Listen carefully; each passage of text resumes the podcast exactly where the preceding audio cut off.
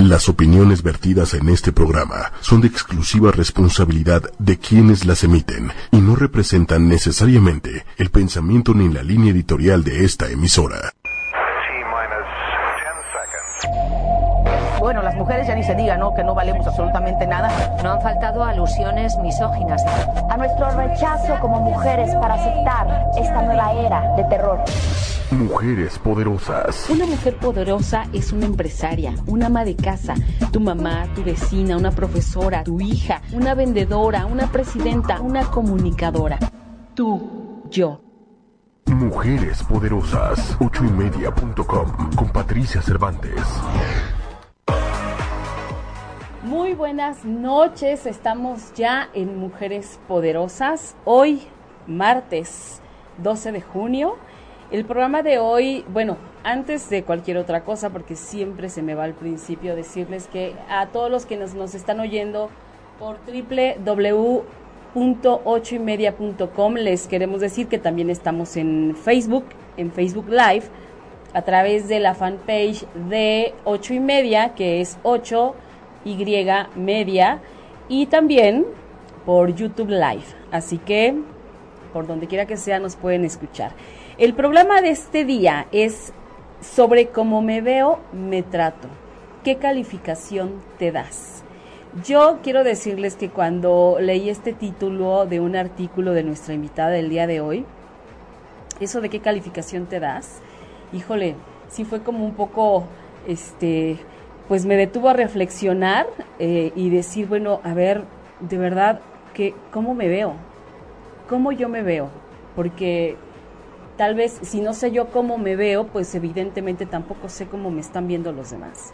Entonces me pareció de verdad sumamente interesante me pareció que a través de todo es, de estas preguntas de pronto tan poderosas que podemos hacernos, podemos encontrar respuestas bien importantes y que de alguna manera van a ser trascendentes y van a poder llevarnos hacia un cambio de vida, de forma de pensar, de manera de vernos, pero sobre todo también de manera de dejarnos ver con los demás. Entonces, pues qué mejor que invitar a la autora de ese artículo tan interesante, Alejandra Bux Lomelí, bienvenida. Muchísimas gracias por estar aquí gracias, esta noche.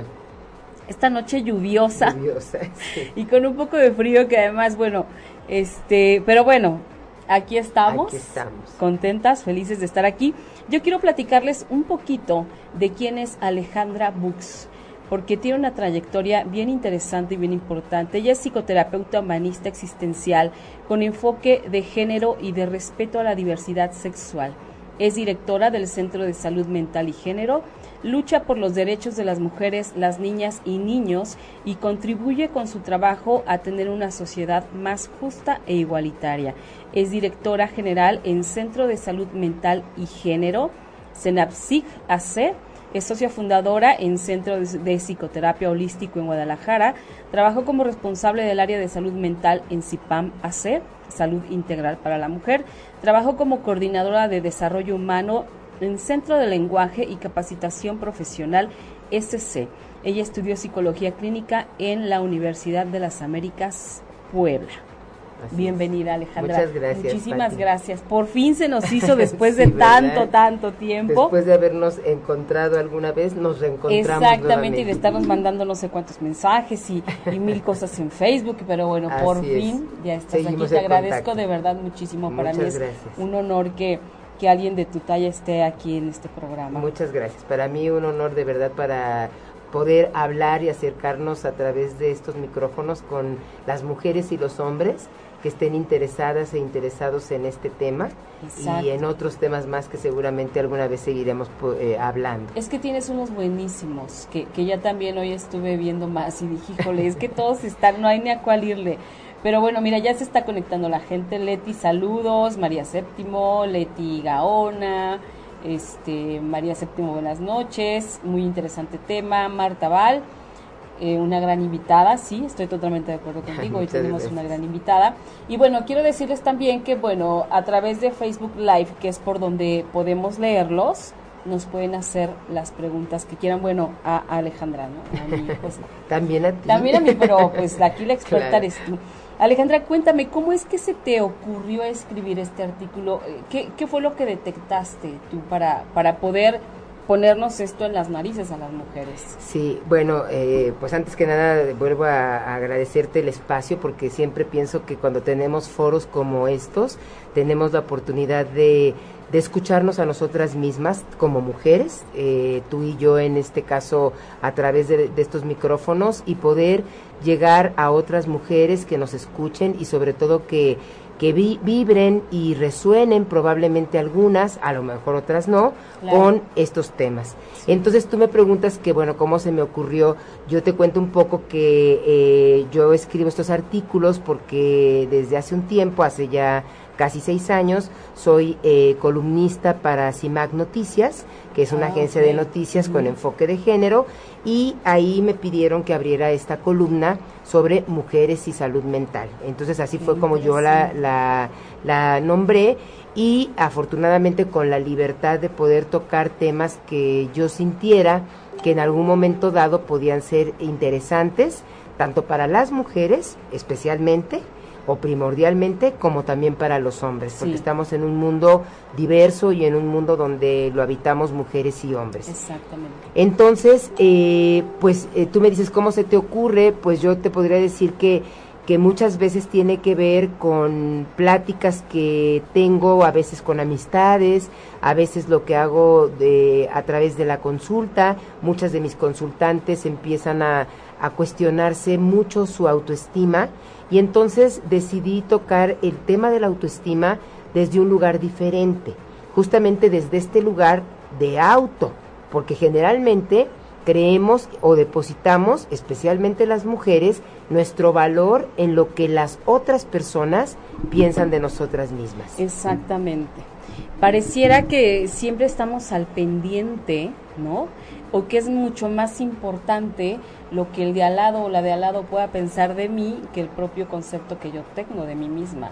Y pareciera que tal vez yo muchas veces puede ser que yo sé que hice algo bien, pero enseguida buscamos la opinión del otro de la otra, ¿no? Y, entonces eh, sucede también mucho que si alguien dice algo que no nos gustó o que eh, nos decepciona un poco, nos pega durísimo. Sí, sí. Y justamente utilizando tu, esta palabra que estás diciendo, dices nos pega.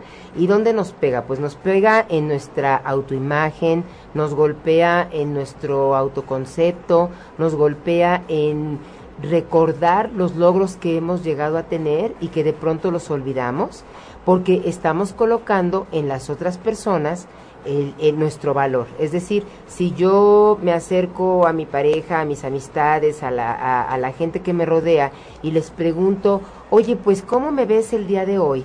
Y me empiezan a decir, ah, pues te veo muy bien, te veo contenta, te veo arreglada, te veo guapa, te veo feliz. Entonces muchas veces determina eso cómo yo me voy a sentir. Entonces por eso a mí lo que se me ocurrió fue cuestionarnos, para esto pues primero cuestionármelo yo, si no siento que no hay congruencia, ¿sí? Cuestionarme, a ver, exactamente así como yo siento que me veo, así es como yo me trato, por eso se llama como me veo, me trato. Exactamente. ¿Sí? Qué rudo. Exacto, es un poco fuerte, sin embargo implica eh, sí, aunque eh, pareciera que nos estamos calificando, creo que es una parte más de valorarnos, es decir, eh, de qué manera yo me valoro, cómo me miro al espejo. Cuando me miro al espejo, ¿qué digo de mi cuerpo? ¿Acepto mi cuerpo como es? ¿Acepto mis ojos como son? acepto eh, mi nariz como es. Mi cabello. Mi cabello, mi, raza, ¿no? Eh, acepto incluso si fuera una mujer eh, que pertenece a la diversidad sexual, acepto mi diversidad sexual. Hasta dónde la acepto y también qué tanto yo valoro quién soy. No lo que soy, no lo que tengo, sino lo que soy. Y tiene mucho que ver también, Patti, con eh, la base de eh, la filosofía existencial. Es decir, darle más valor al ser que al tener. porque a lo mejor yo puedo tener muchas cosas, puedo tener un título, puedo tener un carro, puedo tener muchas amistades, pero ¿cómo me siento yo con quien yo soy y cómo soy? ¿Sí? No solamente en lo físico, ahorita que hablaba yo de la parte física, pues claro, es importante, sin embargo también, ¿qué tanto acepto lo que yo, lo, que yo soy en mi cotidianidad? si yo no me acepto, si yo no me valoro, pues la verdad es que la gente lo nota. Y entonces si yo no me valoro, las demás personas tampoco, me van a valorar. Por eso tenemos que tratar de ver si realmente de la forma en la que yo me miro, ¿no? Desde el espejo, pero también desde cómo me miro, en mi forma de ser. Si me gusta, entonces seguramente me voy a tratar bien. Pero si no me gusta, me voy a tratar muy mal y voy a permitir que otras personas también me traten mal. Claro, y, ahí es donde, ¿qué es lo que, qué es lo que sucede, sucede ahí? Porque ve, o sea, yo creo que eh, toda la vida, me parece, va a haber algo que no nos guste de nosotros, físicamente, ¿no? Estoy hablando de manera física. Pero, sin embargo, puede ser, o no puede ser, sino que de pronto pesa mucho más que te gusta como eres, lo que haces, eh, cómo, cómo te desenvuelves, que en determinado momento todo eso que no te gusta pierde cierto valor y le das más valor a todo lo demás. ¿Qué sucede? ¿Hay una baja autoestima o, qué pasa ahí? ¿Por qué se desconecta de esa manera tan, tan impresionante? Sí, bueno, es que yo creo que justo también ocupas una palabra también que me parece muy importante, la desconexión. Es decir, eh, desafortunadamente estamos en una sociedad occidental que cada vez está más desconectada de los sentimientos y del cuerpo. Entonces, enfocándome específicamente a las mujeres, porque pues el tema de tu programa es mujeres poderosas, ¿sí?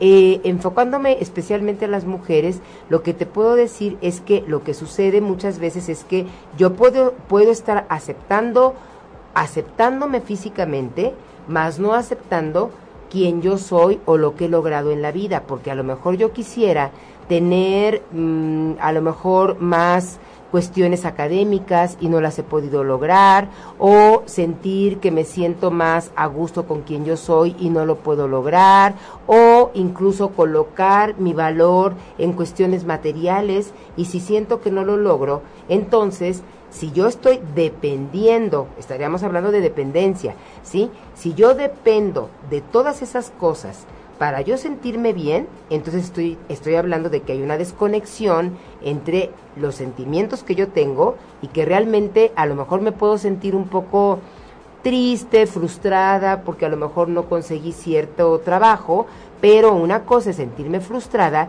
y otra cosa es que no me quiera y que me castigue.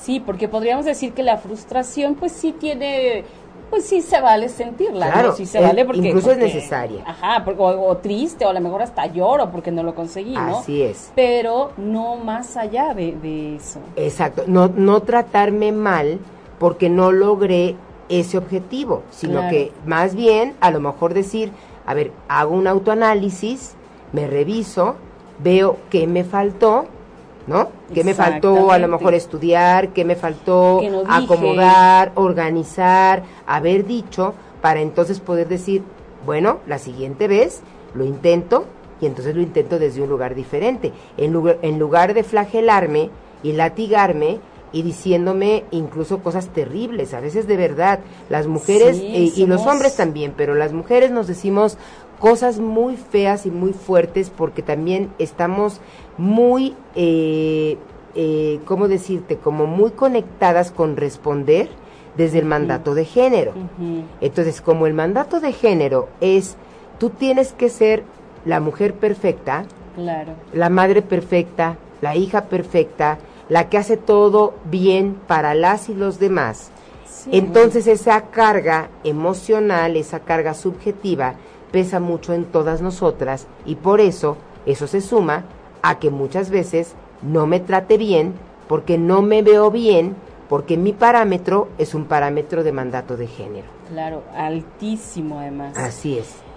Oye, mira, nos está, bueno, muchas felicitaciones para ti. Muchas gracias. Salud- muchos muchas saludos gracias. también. Concha León Bortilla dice, qué importante tema, nunca acabamos de aprender que lo más importante es querernos. Así es. sí. Absolutamente de acuerdo. Sí, pues un saludo a Concha y- Claro y, que sí, qué bueno que nos esté escuchando. Y sí, es esta cuestión de, de querernos del amor propio, ¿no? Este amor propio, este amor que depende solamente de nosotras, que tiene que ir primero hacia nosotras para que entonces realmente pueda ir hacia los demás y las demás. Claro, mira, te voy a contar algo que ocurrió hace muchos años y, y que me llamó muchísimo la atención. De pronto, todas estas cuestiones también, por ejemplo, toda esta cuestión de, de que tal vez algún hombre, nuestra pareja, nuestro hermano, nuestro papá, algún hombre nos descalifique tan fuerte, Sí. eh, ¿cómo se va aprendiendo? ¿Cómo los hombres van aprendiendo este patrón? Te voy a decir, hace muchos, muchos años, mi hijo estaba muy chiquito, ten- tendría unos cuatro años, yo creo, fuimos a, un viernes fuimos a un banco de estos que hay en, su- en, en los supers, eh, que, que estaba hasta el gorro, y había una fila enorme. Adelante de nosotros había una pareja, un hombre y una mujer. Traía la chica el periódico en las manos. En ese entonces todavía en algunos periódicos ponían la cartelera teatral. Ah, sí. Sí, sí, sí. Y entonces el cuate le dice a, a esta mujer, este, a ver, espérate aquí, quédate formada, voy al baño rápido. Pero así como de mala manera, ¿no? Y yo estaba atrás, atrásito de ellos con mi hijo, ¿no? Yo dije, ay, qué tipo más malhumorado. Bueno, se va, regresa, pero ella mientras seguía viendo el periódico. Entonces, eh, de pronto él le dice, ¿y qué pasó? ¿Ya viste qué vamos a hacer? Y ella le dice, no, no, pues es que ya te dije que igual si quieres vamos al teatro, o sea, estoy viendo ahorita, o sea, como que si quiero, te pregunté a ti qué quieres hacer, si fuera lo que yo quiero hacer, yo decido, o sea, te doy a escoger una vez y, no sabes ni siquiera qué hacer. Y toda la chica apenadísima, además porque atrás de ellos y, y y adelante había gente, ¿no? Sí. Entonces, este, la empieza a insultar, le dice, ni siquiera eso puedes hacer bien. O sea, ni siquiera, o sea, te, vi hasta el periódico para que vieras, ni siquiera eso. Sea, ¿ves? ¿Ves por qué me enojas? ¿Por qué eres una tonta? ¿Por qué no sabes hacer nada? Carajo, a ver, dame los papeles, dame no sé qué, dame la ficha, yo voy a pagar. Y sabes qué, quítate de aquí, vete para allá, no te quiero ver aquí. O sea, eres tan tonta. Y entonces, yo, pues, estábamos en shock lo que estábamos ahí. Nadie se atrevió a decir nada, pero mi hijo reacciona y me dice, ahí juntito a ellos, Mm. mamá, ¿por qué el hombre la trata así? Y le dije, pues seguramente están muy enojados, seguramente se pelearon. Dije, ¿cómo le explico a mi hijo Sí, que claro. este tipo es un patán, o sea, cuatro Sí. años? Dije, pues seguramente están enojados, seguramente se pelearon. Y me dice, pero mamá, ¿por qué ella se deja? Porque lo permite. Yo no supe qué contestar. Entonces lo único que hice le dije, mira, ahorita que salgamos del banco, ahorita ya que estemos Sí. en el coche te explico. Porque aparte nos estaban oyendo estos, ¿no? Entonces yo dije, yo no vaya a decir algo y el tipo, o sea, yo no quería reaccionar por mi hijo, porque sí. estaba ahí con mi hijo. Entonces dije, si estuviera yo sola, bueno, no sé qué pasa, ¿no? Pero, pero no quise exponerlo. Entonces de pronto mi hijo ve todo eso. Obviamente le expliqué de acuerdo a, lo que, a su edad, A su lo que yo creí que podía entender, ¿no? Sí, sí. Pero dices, híjole, de verdad están los ojos de los niños, pero abiertos a diez mil y, las, y la mente y la atención y todo, como sin darnos cuenta vamos enseñándoles o vamos dejándoles patrones. Que digo, mi hijo porque me preguntó y por eso me cayó el 20 que se estaba dando cuenta de lo que estaba Claro. pasando, ¿no? Pero ¿cuántas veces se quedan callados y solo asumen ese comportamiento como algo correcto, ¿no? Exactamente. Y entonces la cadenita y el circulito vicioso, ahí va, ahí va, ahí va. Sí, sí. Fíjate que con la anécdota que me compartes, que desafortunadamente son anécdotas muy recurrentes en una sociedad como en la que vivimos, nosotras eh, y nosotros vivimos en una sociedad que se le llama sociedad patriarcal, ¿sí? Sí. Entonces, en una sociedad patriarcal, la tendencia, justamente por estos mandatos de género, pues es a tener que seguir ciertos roles. Entonces, la mujer tiene que seguir ciertos roles. Afortunadamente, muchas mujeres han ido roto o hemos ido rompiendo con esos, esos roles o esos estereotipos de género y los hombres también han tenido que, que, cubrir ciertos roles de mandatos de género, como por ejemplo ser agresivos, no mostrar sus sentimientos, eh, tratar a la pareja de una manera agresiva, violenta y se establece una relación eh, digamos, siguiendo la narración que tú me compartes, una, una relación de eh, desigualdad, ¿sí? De, de, desigualdad, donde eh, tu hijo pregunta, ¿por qué él le habla así y por qué ella se lo permite? Bueno, más, más allá de permitírselo, ¿sí? Resulta que en el inconsciente colectivo, y es con lo que tratamos de trabajar la mayoría de las y los terapeutas que incluimos el enfoque de género, eh, tenemos que romper o desarticular el hecho de que es natural la violencia, ¿sí? Hay una naturalización de la violencia, de la violencia de género, ¿sí? Y esta violencia de género está representada en este ejemplo que tú acabas de compartirnos, que es este hombre diciéndole ni siquiera para eso sirves, te pregunté a ti que qué quieres, no a mí. Entonces estamos hablando de una pareja que afortunadamente ya muchas no se relacionan así, de una pareja donde el hombre es violento, controlador y la mujer es sumisa, porque en el rol de género, si te aseguro que si vamos y, e investigamos de, de qué, cuál es la historia de esa mujer y cuál es la historia de ese hombre, muy probablemente la historia de esa mujer es de haber visto a una mamá, muy probablemente que también se dejaba de un papá, ¿sí? Y la del hombre también, en el sentido de ver a uno, a un papá que probablemente violentaba a su mamá. Entonces la violencia se va perpetuando y se va replicando y sobre todo se va naturalizando y esa es la, la parte mucho más peligrosa de vivir en una sociedad como esta sociedad en la que estamos tratando de hacer este equilibrio para que haya igualdad, para que haya equidad, pero sobre todo para que haya respeto hacia la otra persona. Exactamente, sí, eh, seas hombre o seas mujer, lo que seas. Exacto. O sea, eh, definitivamente el respeto es uno y es un valor universal. Así es. ah, de ahí a que lo, ejer eh, lo ejerzamos, pues va a depender mucho de por ejemplo, esa mujer, ¿no? Retomando un poco la cuestión esta de, a ver, cómo me veo, me trato.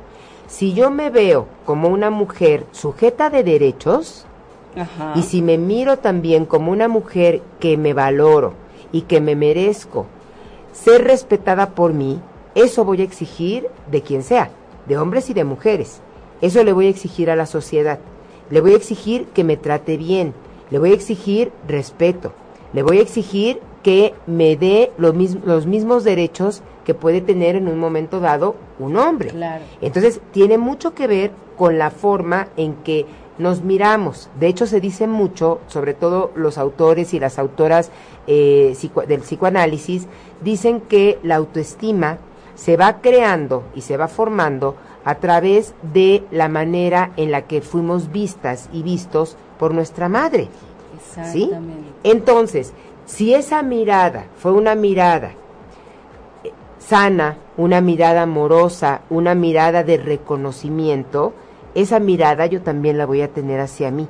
El día de mañana que me voltee a ver a mí misma y no necesariamente a través del espejo, también a través del espejo, pero voltearme a ver a mí misma desde ese lugar, entonces va a ser más fácil para mí respetarme, quererme, valorarme. Pero si no tengo esa parte, va a ser más difícil, sin embargo, hay una buena noticia. lo podemos revertir si llevamos un proceso de terapia donde si mi mamá no me devolvió esa mirada, yo logre devolverme esa mirada. Yo logre voltearme a ver desde un lugar mucho más bondadoso, mucho más generoso e insisto mucho y lo subrayo, mucho más de respeto. Claro, esto que dices está genial, que, se puede revertir, esto es maravilloso, porque no tienes que vivir así. O sea, eh, no es una condena, ni es una marca de por vida, ni nada. Aquí lo importante, me parece a mí, es, es poder darte cuenta, ¿no? Porque muchas veces estamos tan naturalizados a vivir de esa manera que se te hace normal que te traten mal, que, que te hagan menos, que te sobajen, que te maltraten. O sea, y, y el punto es que ojalá no te tardes mucho en ver, eh, en ver cómo, cómo no quieres que te vean los demás. ¿no? Exacto, sí. Qué importante la familia. También la, la- la- información que nos manda la familia, Claro. sí, de nosotras mismas, que qué tanto nos valora, qué tanto no nos valora, qué tanto nos reconoce.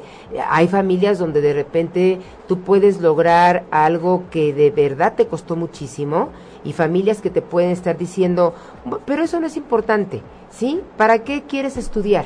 ¿Sí?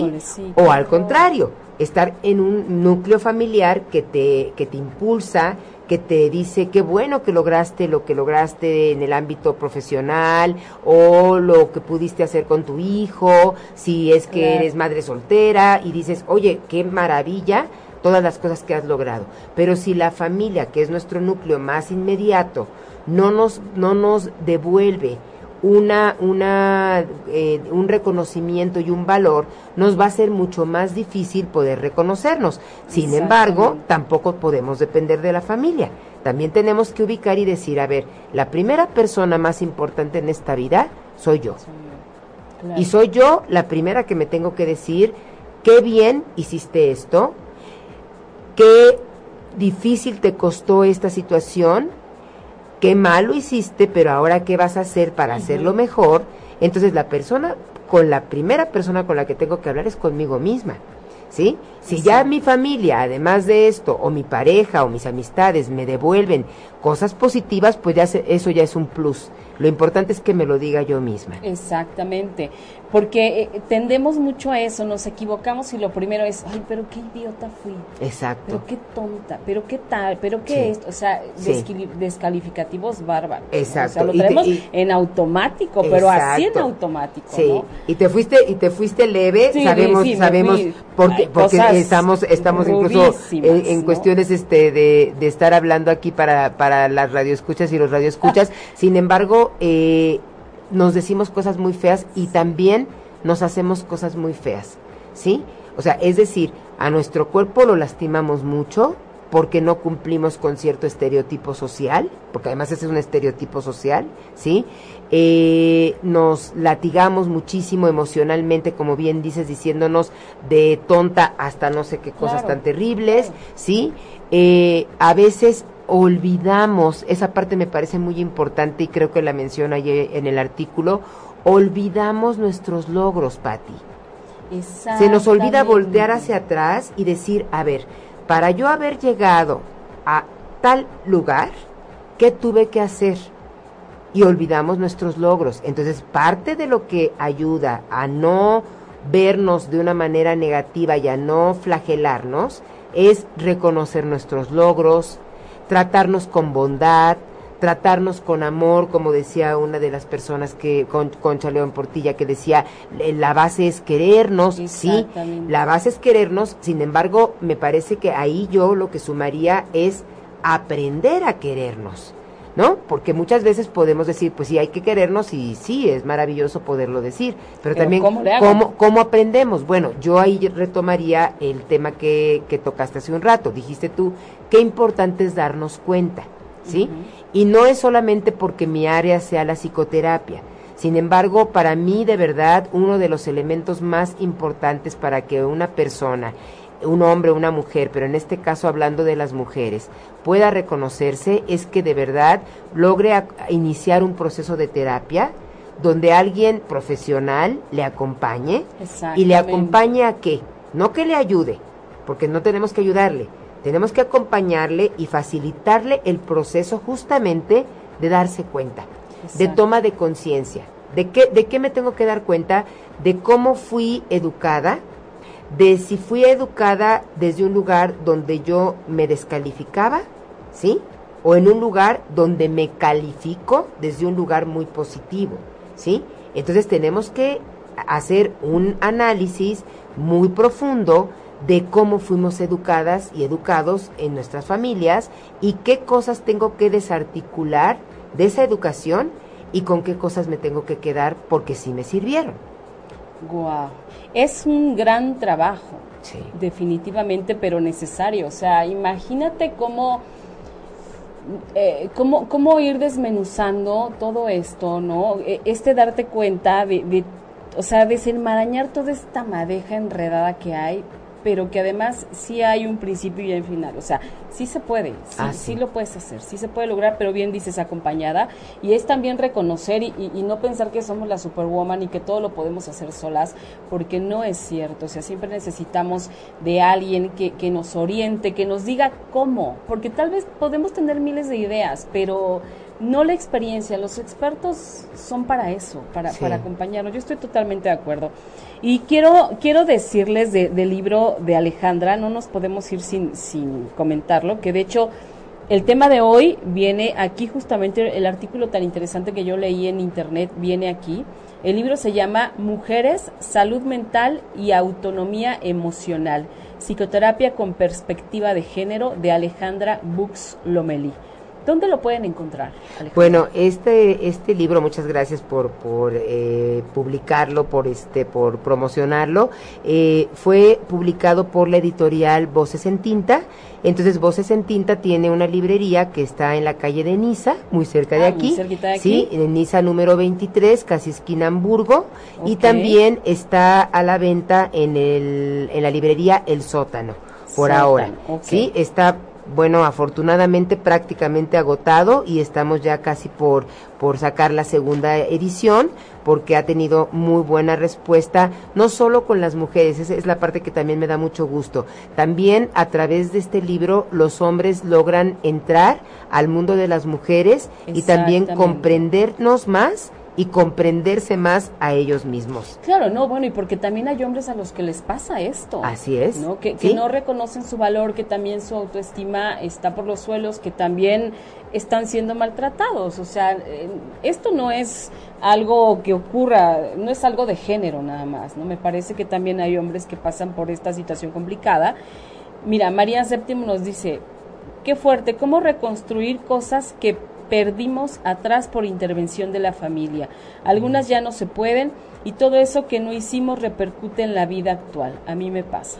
Sí, sí, yo creo que, yo creo que, sí, como dice ella, ¿no? Que, que, que fuerte y eh, más que recuperar, a mí me parece algo muy importante que tiene que ver con recuperarse a sí misma, ¿no? Yo creo que esta parte de poderse recuperar eh, a sí misma tiene que ver mucho, insisto, y lo subrayo mucho, con eh, si ella se encuentra en un proceso de terapia, qué maravilla, y si no, que lo busque de verdad en cualquier espacio. Afortunadamente estamos en una ciudad en donde hay diferentes espacios Claro. de psicoterapia.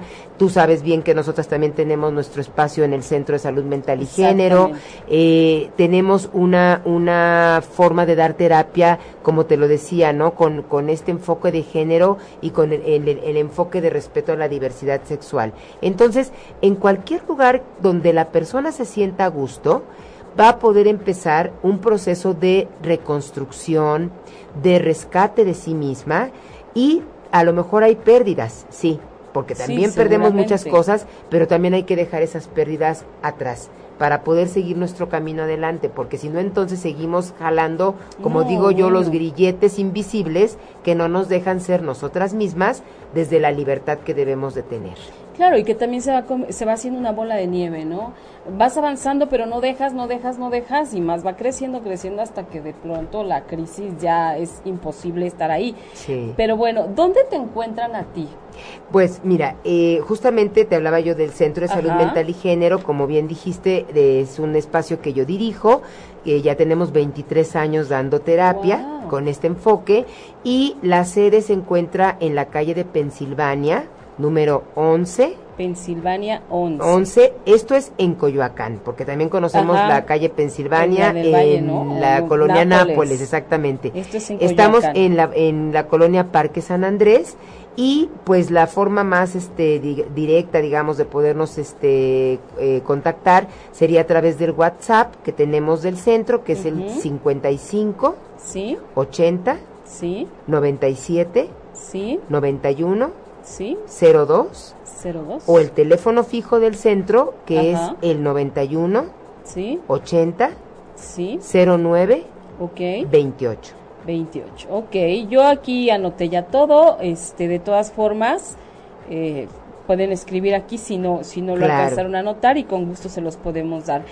Yo quisiera, eh, me encontré en este artículo tuyo también cinco puntos muy interesantes Ah, sí. para dejar de maltratarnos, para dejar de hacernos daño, ¿no?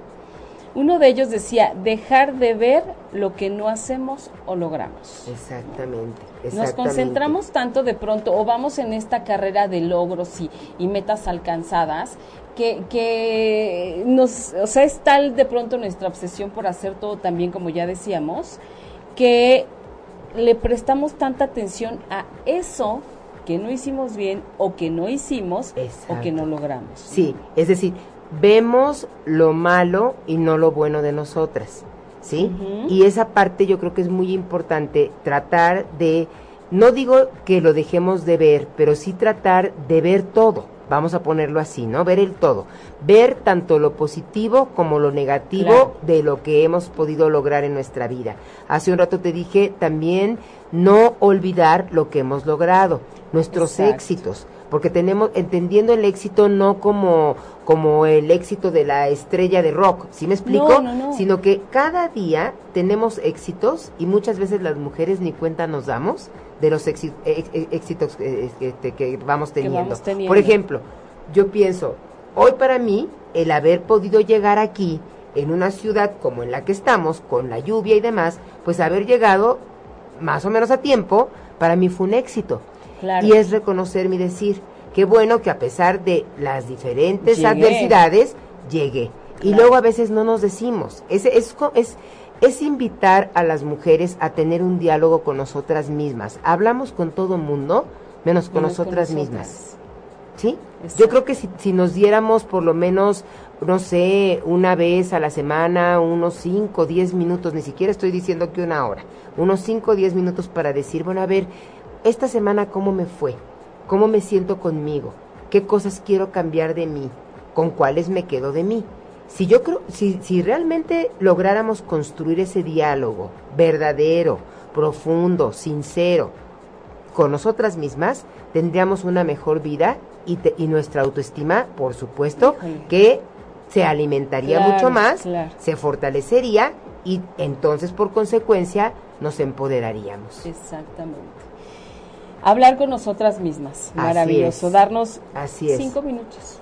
¿Qué Sí. nos cuesta? Sí, Otro punto que tienes es comparación constante con otras personas y o, o con lo que saben o hace, descalificando lo que somos y hacemos. así es, así es. Qué bueno que los vas mencionando. Sí. ¿Qué es lo que pasa? Muchas veces lo que hacemos es que volteamos a ver a la otra persona. Y entonces, a lo mejor la otra persona, voy a poner este ejemplo muy quizás cotidiano para quienes eh, gustan de correr. Por ejemplo, hay personas que se preparan para correr 5 kilómetros y lo logran, pero voltean a ver a su amiga o a su hermana y ven que su hermana logró correr 10 kilómetros. Entonces, los 5 kilómetros que yo corrí ya no valen, porque me comparo con la otra persona. Claro. ¿Sí? Entonces, Claro. al compararme, vuelvo a dejar de verme. ¿Sí? Y entonces es una, un, digamos, error en el que caemos de manera muy frecuente, muchas veces, como decías tú, aquí sin darnos cuenta, y entonces tendríamos que estar muy atentas a cuando estemos comparándonos con, con nuestra amiga, con nuestra pareja, con mi compañera, compañero de trabajo. A ver, si yo hice mi trabajo y, o pensemos en un examen, si me saqué 8 en mi examen y mi compañera o compañero se sacó 10, en lugar de estar yo viendo que se sacó 10 y qué mal porque yo me saqué 8, Ujú. ¿por qué no me pongo a ver cuánto me costó trabajo sacarme ese ese 8? ocho, claro. Exactamente. Entonces las comparaciones constantes son parte así casi casi como del pan nuestro de, De de cada cada, día. día, en Sí. las mujeres especialmente. Sí, porque además, sabes que si entendiéramos que siempre va a haber alguien mejor que nosotros, Claro. si yo saqué 8, va a haber alguien que saque 9 y alguien que saque 10. Si, si corrí 10 kilómetros, pues va a haber alguien que acaba de correr 15. O sea, es inútil estarnos comparando Sí. porque no hay no hay llenadera con eso. Exacto. Y, y- y además de inútil, Patti, también es muy doloroso. Porque, Sí. porque a lo que lo, a lo que llegamos es a invisibilizar nuevamente nuestros esfuerzos y nuestros logros. Exactamente. Mira, estas ya están como ya muy relacionadas con lo que acabamos Sí. de hablar, que es minimizar nuestros logros, no dar importancia a nuestras metas alcanzadas, Exacto. sentir que por algún error, defecto o fracaso significa que no valemos nada y cuestionamos todo lo que somos. Exactamente. Sí, sí, sí, nos, nos empezamos a hacer mil preguntas, pero ¿por qué no lo hice bien? ¿Pero por qué fui tan tonta? ¿Pero por qué no pensé antes? Si me hubiera dado cuenta, si, si me hubieran dicho, o sea, el hubiera además no existe, Ujú. ya lo, lo hecho, hecho está. Y no hay manera de ir para atrás. Al contrario, creo que sería también interesante poder marcar a partir de hoy una nueva manera de vernos, una mejor manera de tratarnos. Sí, ¿no? por lo menos una, como te decía yo, una invitación a intentarlo de manera diferente. Sí, yo sé que no es tan sencillo, yo sé que, que, Sí, no es tan que este espacio permite por lo menos reflexionar sobre la forma en lo que a lo largo de mi vida me he tratado, ¿no? Claro. Si tengo 30 años, si tengo 15, si tengo 50, si tengo 70, si tengo 60, a ver cómo me he tratado y cómo voy a decidir empezar a tratarme hoy, a partir de hoy en adelante, ¿sí? No hay edad para eso, ¿eh? No. O sea, ni hay tiempo ni hay nada. O sea, cualquier momento es el idóneo para enderezar el rumbo. Así es. Mira, nos dicen, ya, para, ya estamos bien cerquita al final, qué horror, se va rapidísimo. Sí, muy rápido. Marta Val, Patti, gracias por invitar a Alejandra, una mujer con una gran experiencia y un gran disfrute escucharla con este tema súper importante. Ay, Muchas qué amable. gracias. Muchas gracias, Marta. Ale Alfaro, querida Ale, maravilloso programa. Jaime Lugo, querido doctor, dice, deberían dejar también página web y o redes sociales. Ah, claro que sí. ¿Cuál es tu página web? Mira, la página web es www.salud www.saludmentaligénero.com.mx mental y género y nuestras redes sociales en Facebook estamos como Centro de Salud Mental y Género de México y el Twitter es arroba terapia y género. arroba terapia y género. Exacto. Perfecto. Listo, doctor. Servido. Sí, Y bueno, ya nos quedan tres minutitos. increíble, ¿verdad? Este, Gabriela Bustamante, felicidades al programa y a la experta invitada, Ale Books. Sí. Muchas gracias, a Gabriela. gracias, gracias. gracias. Una última reflexión que nos quieras dejar a las mujeres. Sí, gracias. Por favor, Ale. Sí, gracias, Pati. Pues mira, yo, yo quisiera dejar como reflexión, primero que nada para las mujeres y también para los hombres, que eh, pensemos que estamos en un mundo muy difícil últimamente, en un mundo donde hay mucha violencia, en un mundo donde hay mucha discriminación de todo tipo y que si además es, eh, a este eh, a este mundo al que pertenecemos le sumamos tratarnos mal, Híjole, ¿sí? sí. Creo que la reflexión que yo dejaría sobre la mesa sería justamente eso, ¿por qué no empezar a tratarnos lo mejor posible, mujeres y hombres? Primero con nosotras mismas, nosotros mismos, después con las y los demás, para poder crear realmente esa sociedad más justa para la que yo intento trabajar cotidianamente. Entonces me parece muy importante que, que sepamos que las mujeres nos tratamos a veces muy mal por los mandatos de género, pero sobre todo por el sistema patriarcal en el que estamos inmersas e inmersos. Ok, perfecto. Muchísimas gracias, Alejandra. ¿Quieren ya que regreses? Todavía no te vas y ya quieren que Muchas regreses. gracias, gracias. Alma Gloria, gracias. Dice, maravilloso, me encantó que regrese de nuevo. Agradezco de verdad muchísimo, Sí. de verdad, sus comentarios tan alentadores Sí, y que me comprometen sí. todavía más a seguir Claro, trabajando. porque tienes temas fascinantes. Muchas gracias. Berenice Camacho, me encantó el tema. Gracias por la excelente información. Gracias a ti, Berenice, por escucharnos. Gracias, Patricia Hernández. Gracias miles a todos los que hoy se sumaron para, para estar aquí con nosotras. Ale, pues ya se nos acabó el tiempo. Increíblemente, acabó, ¿verdad, Pati? Muchas bueno. gracias por la invitación. Gracias a ti y de verdad te esperamos de nuevo. Ya, ya le eché el ojo a dos temas bien buenos que, que estoy segura que, que le van a encantar a la gente. Y bueno, pues muchas gracias. Muchas gracias a, ti y a todos también Claro y a todas. sí. Muchas gracias. Yo los vuelvo a esperar mañana a las 20 horas con Todo es una señal con Hugo Pereira y Patricia Cervantes. Igual por aquí por ocho y media, por Facebook Live y por YouTube Live. Muchísimas gracias por haber estado hoy. Besos. Si te perdiste de algo o quieres volver a escuchar todo el programa, está disponible con su blog en ochoymedia.com y encuentra todos nuestros podcasts de todos nuestros programas en iTunes y Tuning Radio. Todos los programas de ochoymedia.com en la palma de tu mano.